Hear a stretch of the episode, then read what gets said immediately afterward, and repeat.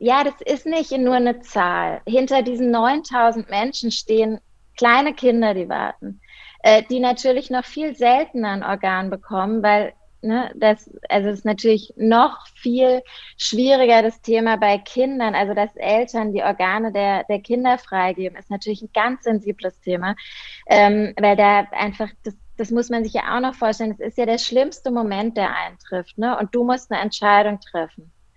Das ist ja, also wenn jemand stirbt, ein Angehöriger oder dein Kind, und dann kommt die Frage, ähm, möchte der oder diejenige ähm, Organe spenden. Das ist natürlich ein ganz schwieriger Zeitpunkt. Hallo, ihr hört 5 zu 1, den Podcast von Mitvergnügen. Mein Name ist Stefanie Hielscher und ich beschäftige mich hier jeden Monat mit einem neuen Thema. Dazu gibt es dann fünf Episoden. Diesen Monat geht es um Gutes tun. Kleine Dezember-Tradition bei 5 zu 1. In dieser Episode spreche ich mit Angela Ipach. Sie ist Mitgründerin und Geschäftsführerin der gemeinnützigen Organisation Junge Helden. Junge Helden betreibt Aufklärungsarbeit zum Thema Organspende und Organspendeausweis. Auf ungewöhnliche Art und Weise bringt der Verein das schwere Thema Tod jungen Menschen nahe. Der Supporter der Folge ist Blinkist, dazu erzähle ich später mehr. Jetzt erstmal viel Spaß mit Angela Ipach. Hi Angi! Hi! Du ähm, arbeitest bei dem Verein Junge Helden. Kannst du uns mal erklären, was Junge Helden ist? Gerne. Also Junge Helden ist eine gemeinnützige Organisation und uns gibt es mittlerweile seit tatsächlich 18 Jahren. Ähm, und wir klären ähm, Jugendliche und junge Erwachsene über Organspende auf. Warum fokussiert ihr euch auf Jugendliche und junge Erwachsene?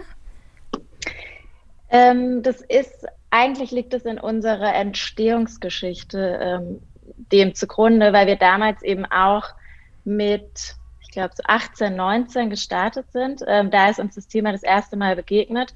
Und da war unser Anliegen eben primär zu sagen, okay, wir sind so jung und dem Thema noch nie begegnet. Wie kann das sein? Wir wollen es ändern und wir wollen eben auch genau junge Leute aufklären, so wie wir es eben auch sind und dann auch auf Augenhöhe. Du hast gerade gesagt, ihr seid mit dem Thema in Berührung gekommen. Das hat ja eine sehr ähm, persönliche Geschichte. Magst du uns die mal erzählen? Genau, ähm, das war eine sehr private Geschichte. Meine Schwester Claudia, die den Verein auch gegründet hat, ähm, hatte eine Grunderkrankung, also eine Autoimmunerkrankung, Sklerodermie. Und ähm, im Rahmen quasi dieser Erkrankung wurden ihre Organe immer mehr in Mitleidenschaft gezogen. Und das fing an mit der Lunge. Und dann war eigentlich relativ schnell klar, dass sie eine Organspende brauchen wird in den nächsten Jahren. Und das war dann ähm, quasi die erste, also das erste Mal, dass wir mit dem Thema in Berührung kamen und damit konfrontiert wurden. Erzähl doch mal, wie ihr dann angefangen habt, diesen Verein zu gründen. Ja, das war eigentlich total schön, weil es wirklich, ähm, also einmal aus dieser also natürlich war der Grund jetzt erstmal nicht schön, ne, zu erfahren, okay, ähm, dass Claudi weiterleben wird, wird nur über diese Organspende funktionieren. Aber schön war im Grunde dann alles, was so in Bewegung kam damit. Also, dass Claudi zu uns gesagt hat, okay, ähm, jetzt haben wir das Thema so privat hier quasi auf dem Tisch liegen und ähm, wissen gar nichts zum Thema Organspende sind aber auch schon irgendwie 17, 18 eigentlich in einem Alter, wo man so ein gesellschaftsrelevantes Thema schon auf dem Schirm haben sollte. Und, und so war die Claudia eben auch, also immer so sehr darum bemüht, Missstände aufzudecken und auch zu beheben. Und ähm, genau, und dann war es eben ihr großes Anliegen und hat, dann hat sie uns alle zusammengetrommelt, also Familie und Freunde. Da mittlerweile waren wir dann auch schon zum Teil in Berlin ähm, da hat sie es dann auch geschafft, wirklich so ähm, aus den verschiedensten Kreisen, also aus dem kreativen Bereich, aus dem Journalismusbereich, also irgendwie so ähm, waren wir da so ganz gut aufgestellt, auch was so das ganze Know-how dahinter anging. Ähm, und dann hat sie uns alle zusammengetrommelt und ähm, hat uns eben vorgeschlagen, okay, lasst es uns doch einfach angehen und anders machen. Also damals war das Thema wirklich noch sehr in dieser verstaubten Ecke verortet, also eben auch nicht präsent, gerade bei jungen Leuten. Es ist uns nicht in der Schule begegnet, es ist uns auch nicht beim Führerschein begegnet. Also an vielen Punkten, wo es dir eigentlich im Laufe deines Lebens hätte begegnen können, ist es dir, uns nicht begegnet.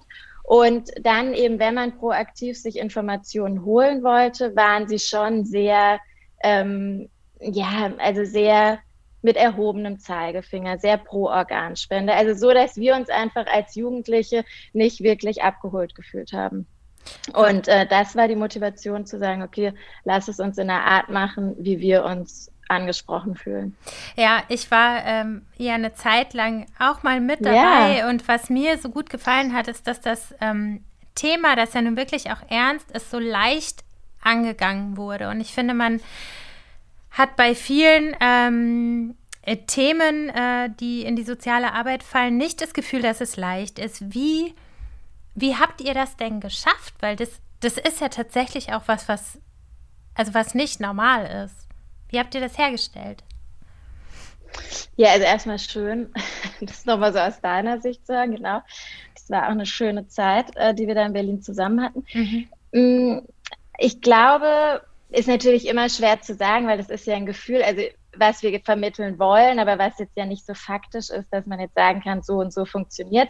Ich glaube, ein großer Part war schon diese Zusammengehörigkeit, dieses, dieses ähm, Gefühl, aus diesem Freundes- und Freundschaftskreis heraus was zu bewegen ähm, und sich für ein Thema einzusetzen. Ich glaube, das hat schon mal so beflügelt und irgendwie auch so eine Leidenschaft freigesetzt, die vielleicht auch zu so einer Leichtigkeit geführt hat. Ähm, das erstmal so für uns jetzt im Team gesprochen. Und nach außen hin vielleicht auch wirklich deswegen, weil es einfach ganz stark unser Ziel ist, weil wir ja auch wirklich diese Hürde, sich mit dem Thema zu beschäftigen, so niedrig wie möglich halten wollen und uns dann halt immer wieder fragen, okay, wie können wir das schaffen? Also damals war es halt einfach zu sagen, okay, wir gehen in die Schule, ähm, wir machen jetzt nicht den PowerPoint-Vortrag, sondern ähm, wir zeigen unseren Aufklärungsfilm, den wir auch auf eine ähm, eher lockere Art ne, gedreht haben, also auch das Drehbuch dazu und, ähm, und versuchen einfach in den Dialog zu gehen, in den Austausch auf Augenhöhe, eben auch mit den ähm, Gleichaltrigen quasi zu sein.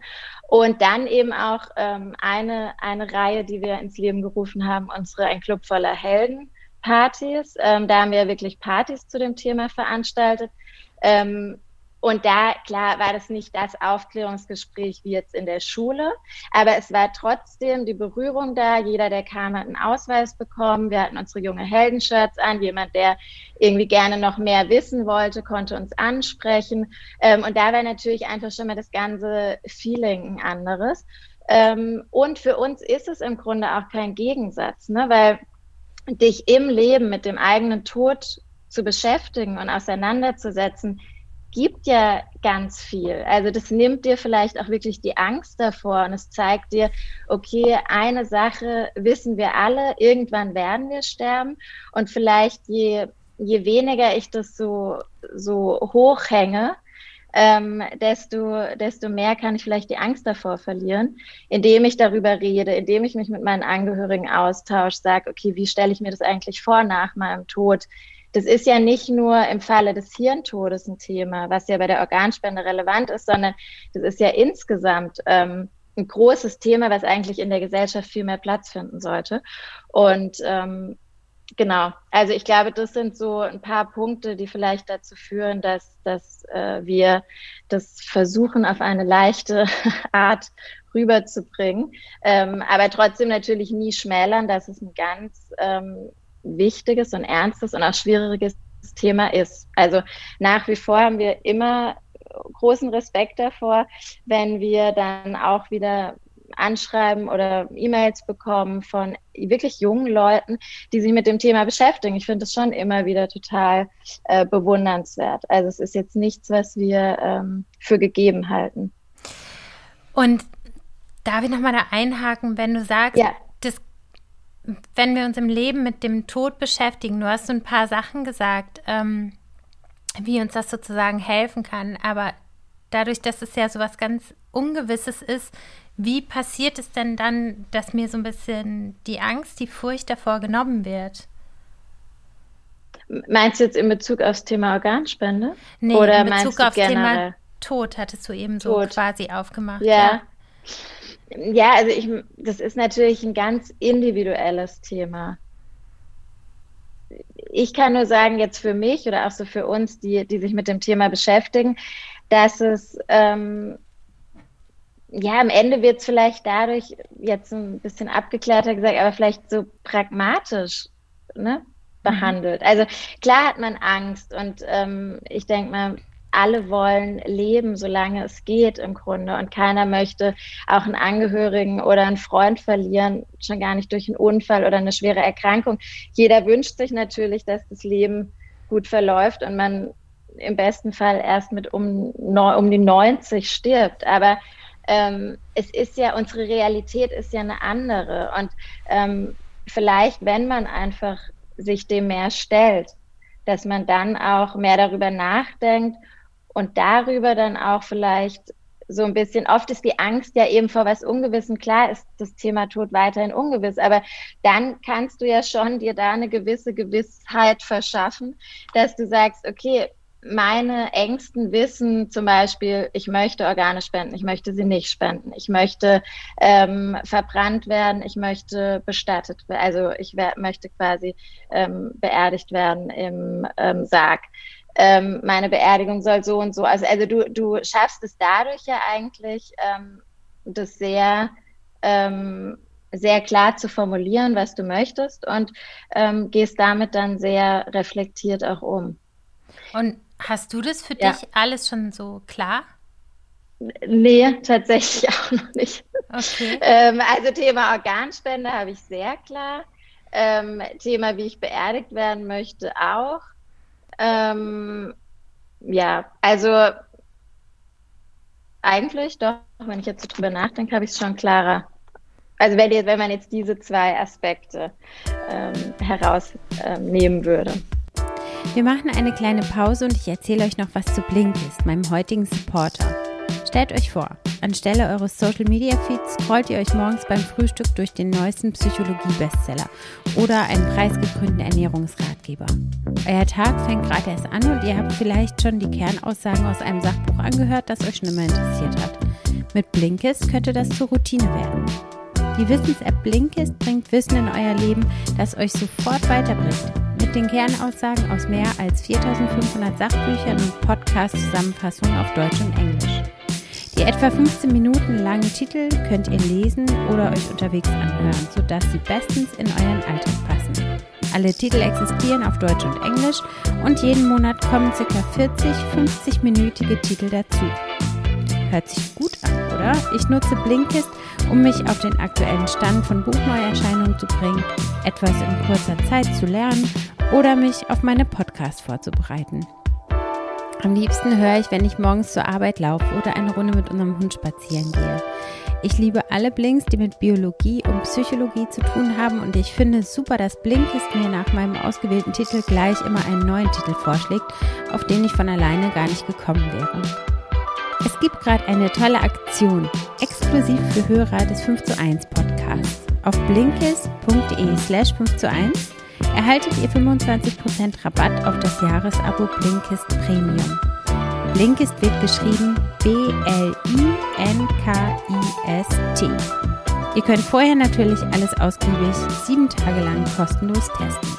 Den Link findet ihr wie immer in den Show Notes. Vielen Dank an Blinkist für den Support. Und jetzt zurück zum Gespräch. Also Du möchtest ja deine Organe spenden. Ich möchte das auch. Bei mir genau. auf dem Ausweis steht immer noch, dass ich nicht möchte, dass meine Augen verwendet werden, weil sich das für mich yeah. irgendwie komisch anfühlt. Ich weiß noch, damals gab es auch jemanden im Verein, der auf seinem äh, Ausweis angekreuzt hat, dass er nicht möchte, dass die Organe gespendet werden. Ich würde ganz gerne nochmal auf diesen Aspekt eingehen, weil im Grunde ja der Auftrag von junge Helden auch nicht ist, alle dazu zu bewegen, ihre Organe zu spenden, sondern sich damit auseinanderzusetzen, oder? Genau. Im Grunde so, wie es der Ausweis auch ähm, darstellt. Also mhm. da hast du ja fünf Entscheidungsmöglichkeiten und eben genau die eine, die du auch gesagt hast. Also einmal ja, nein, dann eben welche du, welche Organe du spenden möchtest, welche nicht. Ähm, und du kannst Entscheidungen eben auch noch übertragen auf ähm, einen Angehörigen oder einen Freund. Ähm, es ist so auf jeden Fall, also dass wir ganz klar sagen, das Relevante ist, sich mit dem Thema auseinanderzusetzen, sich aufgrund von Informationen und wissenschaftlicher Fakten ähm, eine eigene Meinung zu bilden, die dann zu dokumentieren und eben auch ganz wichtig den Angehörigen mitzuteilen. natürlich sind wir, ich bin komplett pro Organspende. Ne? Ich wünsche mir natürlich ähm, immer, dass jemand, der sich mit dem, mit dem Thema beschäftigt, sich das auch vorstellen kann. Aber natürlich ist das eine freie Meinungsbildung und ähm, das Wesentliche einfach, dass man sich damit beschäftigt hat. Und allein der Fakt ist halt leider nicht gegeben. Also ganz viele beschäftigen sich gar nicht mit dem Thema, was man auch gut verstehen kann. Es begegnet dir nicht so oft du musst dich mit dem eigenen Tod auseinandersetzen. Das sind einfach so Themen, die man dann mal schnell nach hinten schiebt. Mhm. Wie ist das denn, äh, vielleicht kannst du uns das allen nochmal erklären, wie ist das denn gesetzlich in Deutschland geregelt mit der Organspende? Genau, also das hat sich jetzt ja nochmal geändert. Es stand ja 2019 bzw. 2020, ähm, Januar 2020 wurde dann entschieden, da stand die Widerspruchsregelung im Raum. Und äh, die wurde dann abgelehnt. Also die hat man nicht eingeführt. Und jetzt ist es die Zustimmungslösung wieder. Und ähm, konkret heißt es momentan die ähm, Stärkung zur ähm, Organspendebereitschaft. Genau, das ist aktuell unser Konstrukt in, ähm, in Deutschland. Okay, das war ja bestimmt, also der Verein hat natürlich auch auf politischer Ebene versucht, Einfluss zu nehmen. Und ich stelle mir vor, ja. dass das ein richtig schlimmer Moment war für euch, ne? Weil mit dem Widerrufs, mit der Widerrufsregelung, also um das mal kurz zu erklären, das würde heißen, dass automatisch jeder Bürger in Deutschland Organspender ist, es sei denn, er widerruft. Und genau. ähm, dadurch ähm, wären einfach ja viel mehr Organe, oder er widerspricht, genau. Dadurch wären natürlich viel mehr Organe sozusagen zur Verfügung. Darf man das so sagen? Äh. Ja, also man sieht es, äh, man sieht es im Vergleich ähm, mit anderen Ländern, die, mhm. die die Widerspruchsregelung eingeführt haben. Das ist nicht das ähm, alleinige Mittel, also da kommen auch noch strukturelle Beschaffenheiten dazu, ne? also wie das in den Kliniken gut geregelt wird. Und ähm, aber ein Faktor ist nun mal die politische äh, Regelung. Und äh, deswegen haben wir uns ganz klar, also wir haben uns auch in dem Jahr davor eigentlich hauptsächlich auf ähm, ja, so Political Campaigning, kann man sagen, ähm, konzentriert, um eben mit allen Kräften diese Widerspruchsregelung ähm, eingeführt zu bekommen. Und waren dann auch am Tag selbst im Bundestag dabei und das war wirklich ähm, ja sehr niederschmetternd. Also das war wirklich so ein Punkt, wo man kurz dachte, macht das alles noch Sinn? Ähm, das war schon echt ein extremer Tiefpunkt. Und nach wie vor, also gerade auch wenn, ne, als ich dir gesagt habe, diese Stärkung der Entscheidungsbereitschaft, das ist jetzt der Name, das ist so, wir machen halt seit Jahren bei diesem Thema. Es gab ja schon 2012 die Reformierung vom Gesetz und ähm, wir versuchen es immer wieder, weil man merkt, okay, die Zahlen steigen einfach nicht. Es sterben einfach täglich drei Menschen weil sie nicht rechtzeitig ein Organ bekommen. Und dann versucht man das immer wieder, aber die, die Regeln oder die Maßnahmen, die man ergreift, die, die funktionieren einfach nicht. Also das muss man einfach, wenn man in die Jahre zurückblickt, muss man das einfach ganz ehrlich sagen. Also sonst hätten wir jetzt sehr wahrscheinlich andere Zahlen. Und ähm, diese neue Regelung, die jetzt beschlossen wurde, die beinhaltet einmal, dass es ein Online-Register geben soll, dass die Hausarztpraxen unverbindlich ähm, Aufklärungsgespräche führen und dass ähm, das vielleicht noch, finde ich, die sinnvollste Art ähm, der Eingliederung des Themas, dass bei den Erste-Hilfe-Kursen zum Führerschein das verbindlich mit aufgenommen wird. Ähm, aber auch bei diesem Online-Register, dann äh, damit einherging auch die Aufklärung in den Bürgerämtern. Da ist jetzt schon klar, dass das so nicht stattfinden wird. Es ist auch noch nicht ganz klar, ähm, ob bei den Bürgerämtern ein Zugang zu diesem Online-Register bestehen wird. Für das Online-Register brauchst du diese EID auf deinem Ausweis. Das haben viele nicht. Also das sind schon wieder so viele Aspekte, ne, die noch nicht klar sind, wo man nicht weiß, wie das umgesetzt wird. Und da denkt man sich einfach, okay, aber es warten in Deutschland einfach 9000 Menschen auf ein Organ. Die haben nicht die Zeit zu warten, bis jetzt wieder irgendwas eventuell umgesetzt wird. Im März soll es in Kraft treten und noch sind so viele Punkte offen, nicht geklärt. Das macht dich einfach wahnsinnig und wütend auch bei dem Thema, weil du dir denkst, okay, wieso nutzen wir nicht, es ist ja nicht so, als wäre die Widerspruchsregelung jetzt so ein, ein was ganz Exotisches, sondern es im Eurotransplantverbund und in dem Verbund ist Deutschland auch, dadurch ähm, wird quasi, werden die Organspenden verteilt, ähm, sind wir das einzige Land, das die Widerspruchsregelung nicht hat. Also wir nutzen quasi ein System, was wir uns aber nicht selbst vorstellen können. Ähm, und deswegen, also wir sehen in anderen Ländern, es funktioniert und wir machen es nicht. Also das ist einfach, ähm, ja, also ganz viel Unverständnis, Unmut und einfach auch die Zahlen, die da ganz klar gegensprechen und zeigen, okay, es muss etwas passieren. Und das ist einfach auch so, wenn das jetzt im Bereich Onkologie wäre und ähm, Deutschland wäre auch im europäischen Vergleich Schlusslicht, das sind wir nämlich, dann wäre der Aufschrei viel größer. Dann würden alle sagen, okay, das kann nicht sein in unserem Gesundheitssystem. Wie kann das sein, dass wir hier so schlecht dastehen?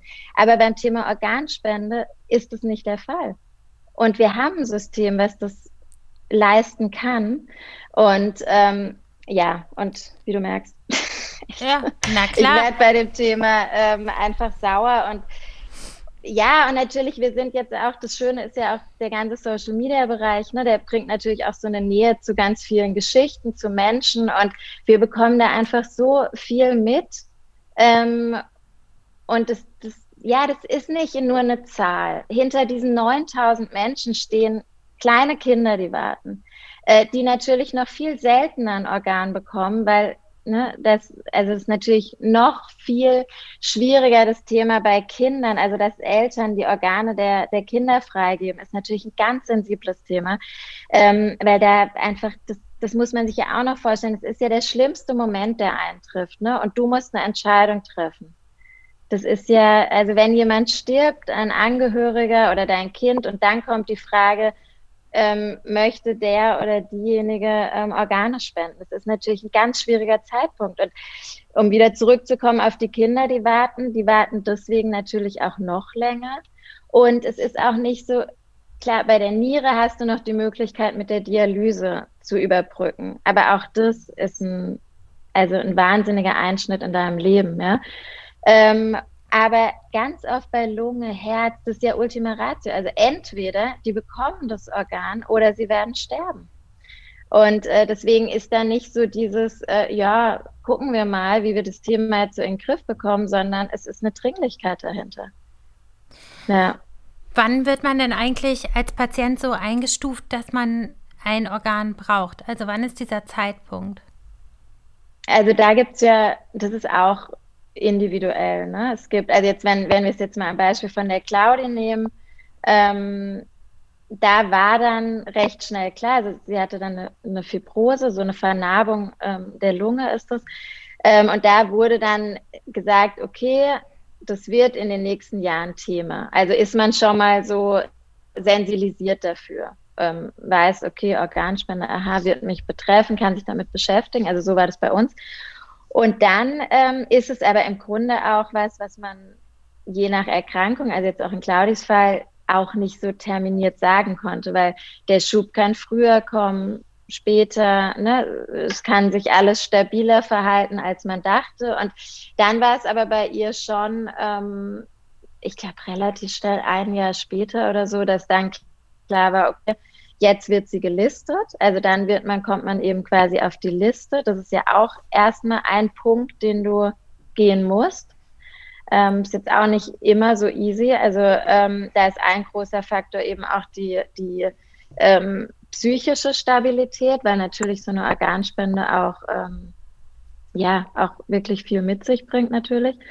Ähm, genau, und dann wurde sie gelistet und dann war sie ja vier Jahre auf der Liste. Also sie hat ja vier Jahre lange Zeit auch im Krankenhaus gewartet und am Ende dann ja auch HU, das heißt High Urgent. Ähm, also so dringlich, dass wenn nicht bald das Organ kommt, ähm, sie versterben wird. Genau. Ja. Und ist vier Jahre so eine, so eine normale Zeit? Ähm, du hast sie ja zum Teil miterlebt, gell? Ja, ich habe es miterlebt. ähm, ja, also wir haben versucht, äh, sie normal, so normal wie möglich zu gestalten. Ähm, das war wirklich so, das Krankenhauszimmer war ja so ein bisschen unser Wohnzimmer. Mhm. Ähm, und ja, also irgendwann gewöhnt man sich an alles und ich muss sagen, als es dann, als Claudi dann transplantiert war, dann war man schon kurz so verwirrt wie, ach, ich gehe jetzt gar nicht mehr in die Charité, ich gehe jetzt nach Hause in die Wohnung. Ähm, ja, also es war auf jeden Fall so ein verlängertes Wohnzimmer und Claudi hatte ja auch echt immer Freunde, Freundinnen um sich rum. Es hat immer mal jemand irgendwie da übernachtet und ähm, ja, aber natürlich war das ähm, immer mit Niederschlägen auch ähm, gespickt. Also sie hatte ja auch einmal das Angebot und dann wurde das abgelehnt. Das ist eben auch noch eine Sache, die, die sehr belastend ist für Menschen, die erwarten, dass man denkt, okay, jetzt geht's los und dann ähm, ist aber dann doch die Info, dass, äh, dass das Organ nicht ähm, transplantationsfähig ist. Das, das kann war so, passieren, weil es so zeitgleich läuft. Ah, okay. Und das war ich erinnere mich, da war sie quasi schon fertig gemacht für eine OP, oder?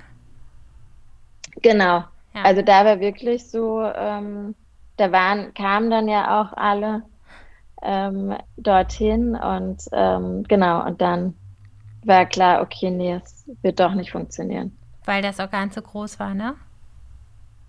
Ähm, ja, nee, ich glaube, in dem Fall war das auch ähm, dann doch beschädigt. Also es war nicht so gut, dass man es ähm, hätte transplantieren können. Genau. Ah, ja. okay. Aber dann hat es ja, ähm, ich glaube, das war dann ein Jahr oder zwei Jahre später, hat es ja geklappt. Und dann ähm, hat sie ja die Lunge transplantiert bekommen. Genau. Und das war dann natürlich auch total schön für uns zu sehen, okay, wie, was so eine Organspende auch äh, ermöglicht. Also natürlich ist das danach immer noch mit Einschränkungen, geht es immer noch mit Einschränkungen einher und du musst Tabletten nehmen und klar war dann auch zwischendurch immer mal wieder in der Klinik und ähm, man ist danach jetzt kein gesunder Mensch. Aber du, du, du nimmst wieder am Leben teil und das war bei der Claudi so. Ne? Die konnte ja nicht mal mehr ähm, am Ende konnte sie ja gar nicht mehr vom Krankenhausbett äh, auf Toilette gehen, sondern brauchte Hilfe, immer Sauerstoff. Ähm, und da war ja irgendwie Treppen hochgehen und die hat sie auch immer gezählt, wie viele Treppen sie schafft zu gehen. und ähm, also wirklich, und da hat sie ja auch in der Zeit nochmal junge Helden so vorangetrieben und echt nochmal so professionalisiert. Ähm, ja, dass sie damit eigentlich auch Strukturen geschaffen hat, die es uns ermöglichen, dass wir das heute auch noch weiterführen können. Ja. Und du hast quasi hauptamtlich übernommen, ne? Das ist jetzt dein. Ich habe das Segel an Job. mich gerissen. das Ruder, das Ruder. Ja. Und das Segel, alles. Ähm, und das alles, das ganze Boot.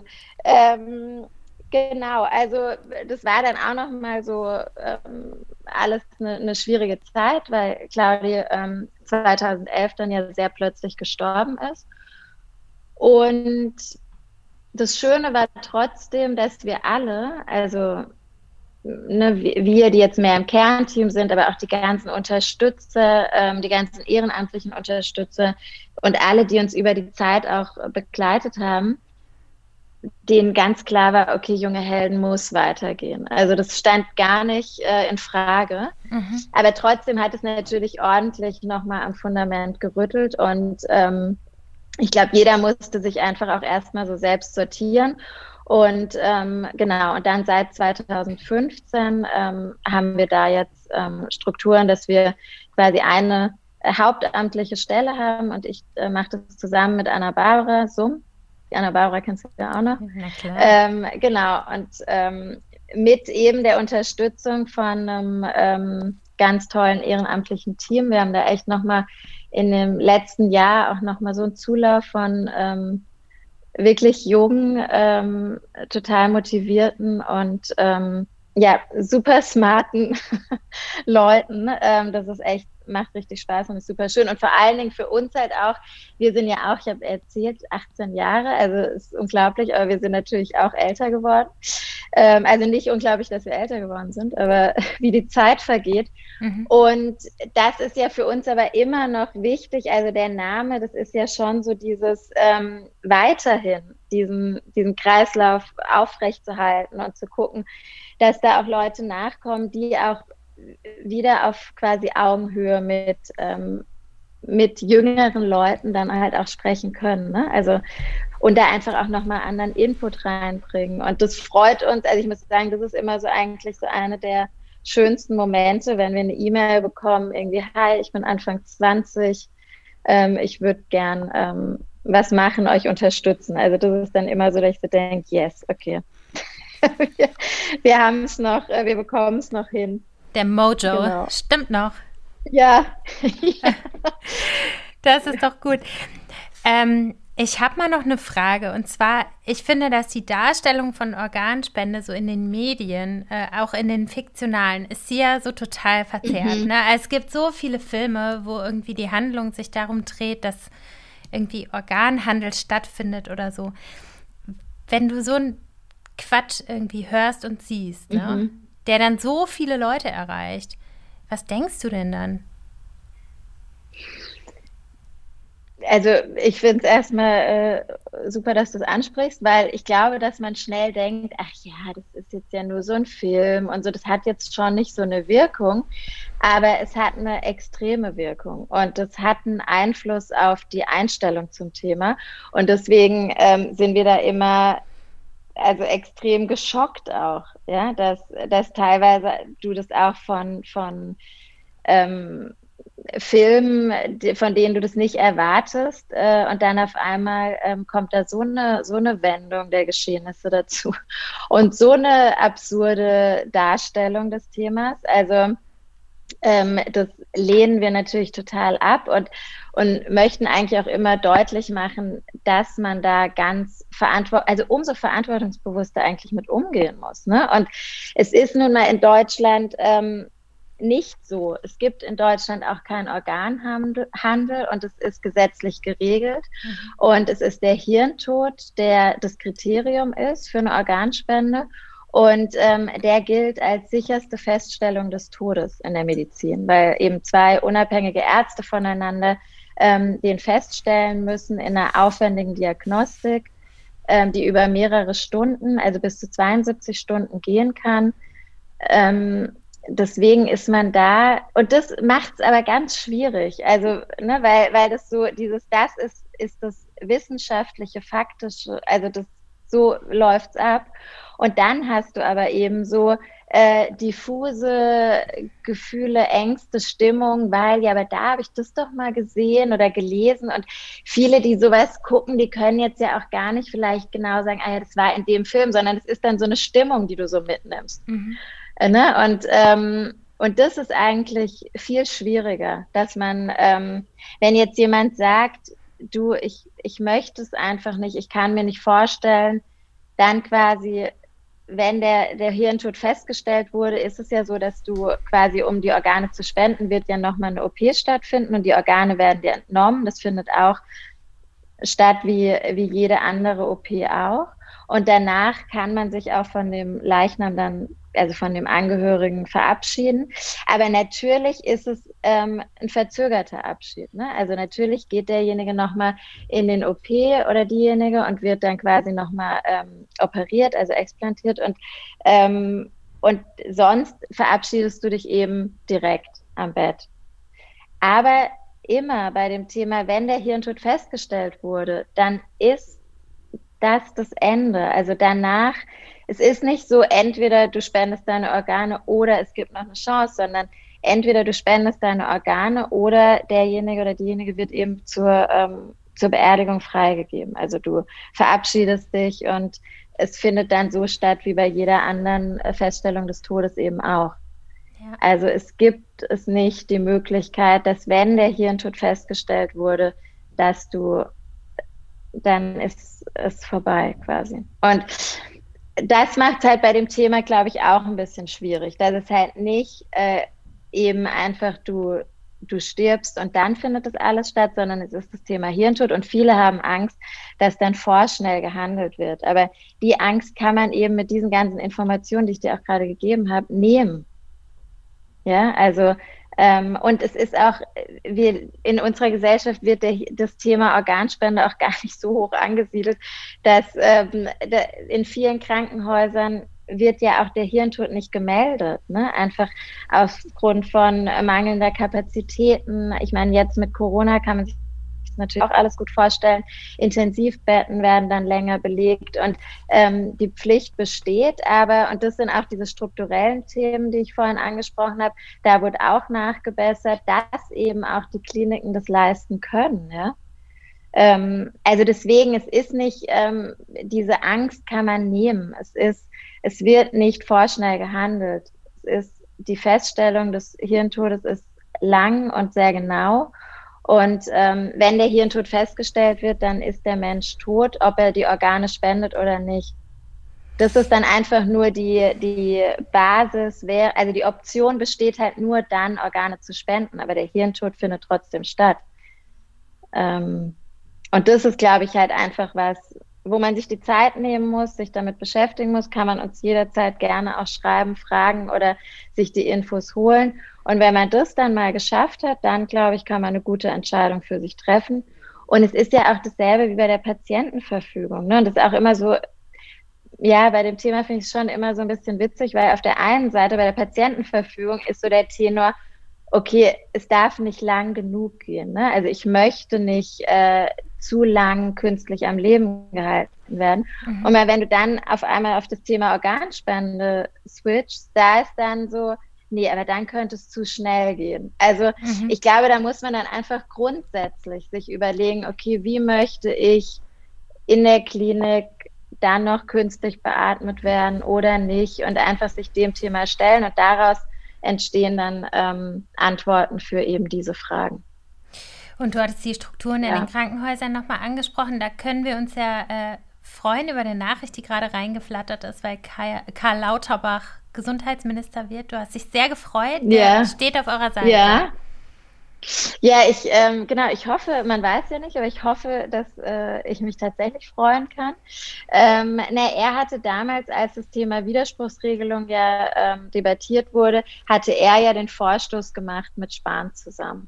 Also deswegen ist er schon auf jeden Fall ähm, an dem Thema interessiert und sieht auch eine Notwendigkeit oder hat es damals gesehen, äh, die Notwendigkeit, dass man da ähm, gesetzlich nachschärft und war eben für die Widerspruchsregelung.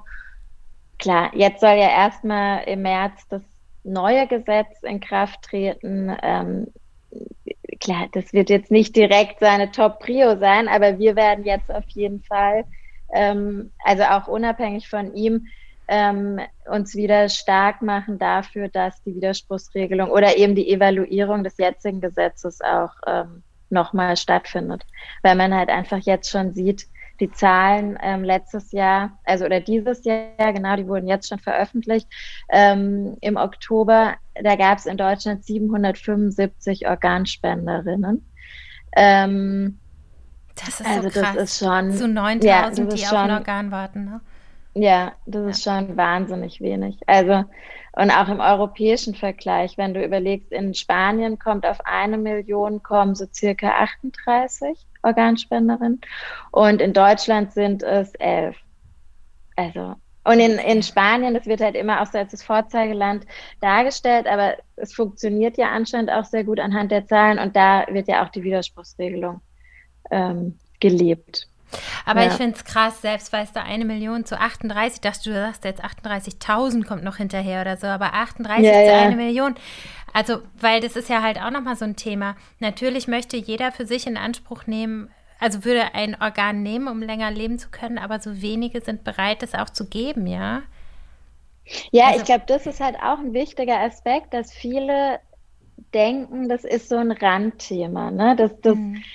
das beschäftigt mich eigentlich nicht. Aber auch wirklich auch tagtäglich in unserer Arbeit so oft dieses plötzlich auf einmal ähm, war ich auf eine Leber angewiesen. Ähm, also, oder auf eine Lunge oder auf ein Netz. Also so, das kann auch ganz plötzlich eintreten. Das ist nicht immer nur durch eine chronische Erkrankung ähm, der Fall. Und, oder einem Angehörigen. Also dieses Thema ist einfach ein Thema, was uns alle angeht, genauso wie Knochenmarkspende, wie Blutspende. Und ähm, da muss man eine Entscheidung treffen und eben auch, wie du sagst, sich überlegen, okay, was wäre denn jetzt bei mir? Ne? Was wäre jetzt, wenn es heißt, äh, okay, ihre Leber funktioniert nicht mehr oder ihre Lunge oder ihr Herz, also sie sind auf eine Transplantation angewiesen, ähm, dann, nehm, dann möchte ich das ja auch in Anspruch nehmen, sehr ja. wahrscheinlich. Und ähm, im Grunde ist es halt einfach dann die Behandlungsmöglichkeit, wie bei einer bei einer Krebserkrankung das oft die, die Chemo ist, die möchte ich dann ja auch annehmen. Ich möchte mich dann ja auch auf das Gesundheitssystem verlassen können. Und ähm, genau, und das ist natürlich auf jeden Fall ein Solidaritätsprinzip. Also, ähm, dass man sich die Frage auf jeden Fall stellen muss. Also ich und, und dann auch wirklich richtig, das richtig hart durchdenken. Ne? Nicht nur, ähm, ja, nee, ich kann mir das nicht vorstellen, sondern wirklich sagen, okay, wenn du dir das nicht vorstellen kannst, dann ähm, wirst du sterben. Ja. In manchen Fällen. Also das ist, glaube ich, schon, äh, da muss man das dann leider doch so dramatisch darstellen, wie es eben ist. Und ähm, ja. Zum Ende unseres Gesprächs kannst du uns mal, weil wir bei 5 zu 1 sind, ähm, fünf mhm. Dinge benennen, an die Ui. man denken sollte, um sich gut entscheiden zu können. Ob man Organe spenden möchte oder nicht. Ja. Als erstes auf jeden Fall informieren, sich genau den Ablauf anschauen, wie funktioniert das, wie wird der Hirntod festgestellt, sich einfach gut und ausreichend informiert zu fühlen, alle Fragen geklärt zu haben. Das zweite wäre, mir mal einen Organspendeausweis anzuschauen und dann zu überlegen, ähm, okay, welches Kreuzchen möchte ich setzen? Ähm, das dritte, ich meine, jetzt bin ich schon bei der, die Entscheidung ist schon gefallen. Ich hoffe, es ist okay. Ist okay. Ich so weitermache mit dem. Na klar. Ähm, genau, dann das dritte ganz wichtig, mit den, ähm, mit den Angehörigen, mit der, mit den Freunden zu sprechen. Weil das ist immer, ähm, immer relevant. Also weil die Angehörigen, die nächsten Angehörigen werden immer gefragt, angenommen, der, der Wille ist nicht bekannt und es ist leider ganz äh, relativ hoch, die Zahl, dass nur der vermutete Wille bekannt ist. Ähm, deswegen ist das Gespräch eben mit der Familie, den Freunden darüber wichtig. Ähm, das war Punkt 3. Ähm, Punkt 4. Hm. Eigentlich sind wir dann schon durch. Punkt 4 wäre dann, ähm, bei noch offenen Fragen sich gerne an uns zu wenden. Mhm. Oder auch bei der BZGA bekommst du auch noch ganz viele Informationen. Und Punkt 5, ähm, ja, das Thema zu verbreiten wäre wär auch noch, ähm, finde ich, wichtig, dass man seine, wenn du dann deine eigene Entscheidung gefunden hast ähm, oder getroffen hast, dass du dann auch das Thema anregst im Freundeskreis und ähm, ja, irgendwie motivierst dafür ähm, und dazu und ja. Okay. Passt das so? Das passt ganz wunderbar. Ich danke dir, Angi. Auf junge-helden.org könnt ihr euch weiter zum Thema Organspende informieren. Wenn ihr noch weitergehende Fragen habt, schreibt einfach Angi und ihrem Team. Sie freuen sich weiter zu helfen und ins Gespräch zu gehen. Einen Organspendeausweis bekommt ihr bei jedem Arzt, eurer Krankenkasse oder in der Apotheke. Vor allem aber wichtig, redet mit euren Ängsten über das Thema. Bei mir zum Beispiel ist es nämlich so, dass so kleine Zettelchen sehr oft verloren gehen. Nächste Woche geht es weiter mit 5 zu 1. Dann ist Aino Laberenz vom Operndorf in Burkina Faso zu Gast. Bis dann!